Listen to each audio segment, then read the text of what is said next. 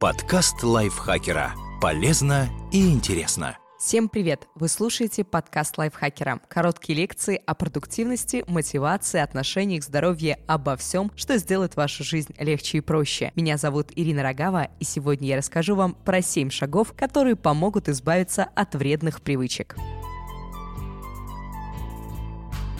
Застенчивость, упрямство, самопожертвование и глупая гордость – это такие же вредные привычки, как курение и алкоголизм. Попрощайтесь с ними. И вот как. Первый способ – опрокиньте внутреннего критика. Самый первый шаг избавления от вредных привычек очень простой. Нужно простить себя за свою неидеальность. Наш внутренний критик очень часто не дает нам даже сдвинуться с места, подсаживая нас на иглу чувства вины.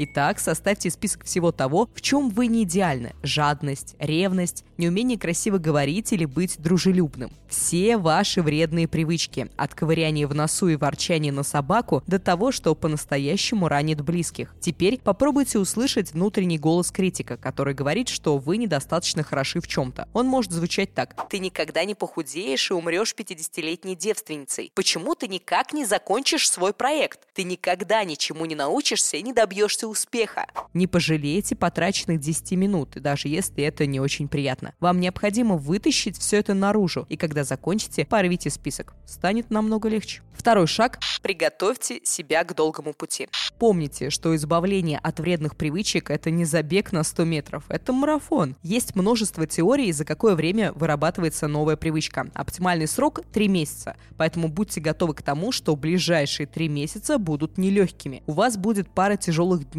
но они минуют. И очень скоро вы начнете испытывать приятные чувства гордости и самоуважения от соблюдения своего режима.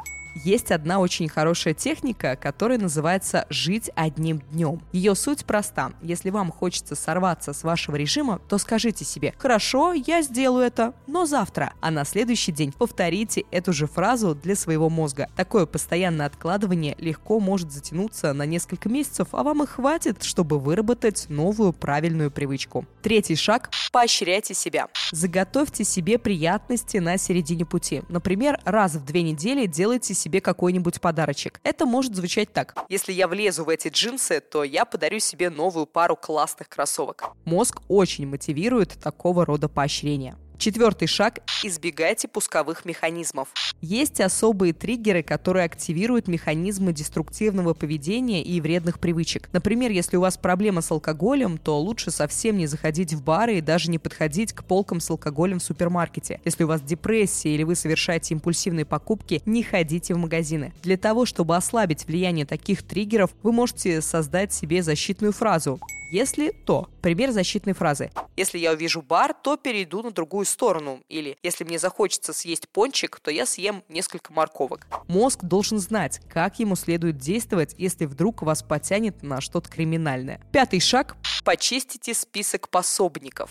В борьбе с вредными привычками вам стоит всерьез задуматься над тем, чтобы сократить список своих пособников. Пособники – те люди, которые зовут покурить в перерывах или пытаются доказать нам, что от одного бокала еще никто не умирал. В некоторых случаях пособники – те, кто провоцирует нас на агрессивное поведение. Например, вы решили избавиться от такой вредной привычки, как обидчивость и в первую очередь решили перестать обижаться на своего мужа. Но у вас есть подружка, которая говорит, он не подарил тебе букет цветов в день рождения, да он просто подонок. В данном случае она яркий пример пособника. В таких случаях нужно взять лист бумаги и объективно написать, какие плюсы в том, чтобы прекратить общение с пособниками. На одной чаше весов будет ваше будущее без вредных привычек, а на другой всего лишь один, не всегда приятный, человек. Избавляйтесь от него. Шаг шестой. Просите помощи. Честно говоря, мало кто из близких имеет достаточную степень мудрости, чтобы принимать правильное участие в нашем избавлении от вредных привычек. Это очень просто проверить. Если вы сказали своему родственнику, что собираетесь, например, завязать с алкоголем, то он может отреагировать по-разному. Лучший вариант его реакции такой. Отлично, как я тебе могу в этом помочь? Худший вариант – бросить пить. Ты чё, с дуба рухнул? Тогда все плохо. Но, надеемся, это не про ваших родственников. Вероятнее всего, ваши родственники отреагируют так. М-м, ясно. Но их нужно обратить в своих союзников и просить помощи. Например, так.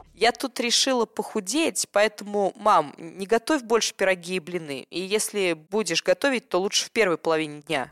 Раздайте всем родственникам четкие указания того, что нужно делать, если вы вдруг решите сорваться. Седьмой шаг – не теряйте решимости.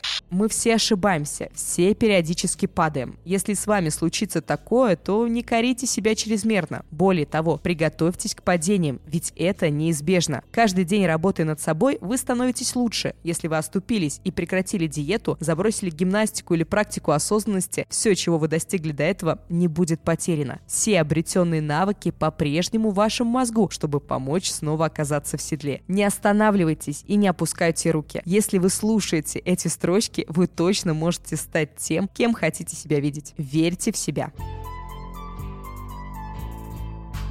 Спасибо большое, что прослушали этот выпуск. Если он был для вас полезен и вам понравился, пожалуйста, не забудьте подписаться на наш подкаст, поделиться этим выпуском со своими друзьями в социальных сетях. Также не забудьте поставить лайк и звездочку или написать комментарий. Мы очень этому порадуемся. Я, Ирина Рогава, с вами прощаюсь и в следующий раз приду с чем-нибудь не менее интересным. Пока. Подкаст лайфхакера. Полезно и интересно.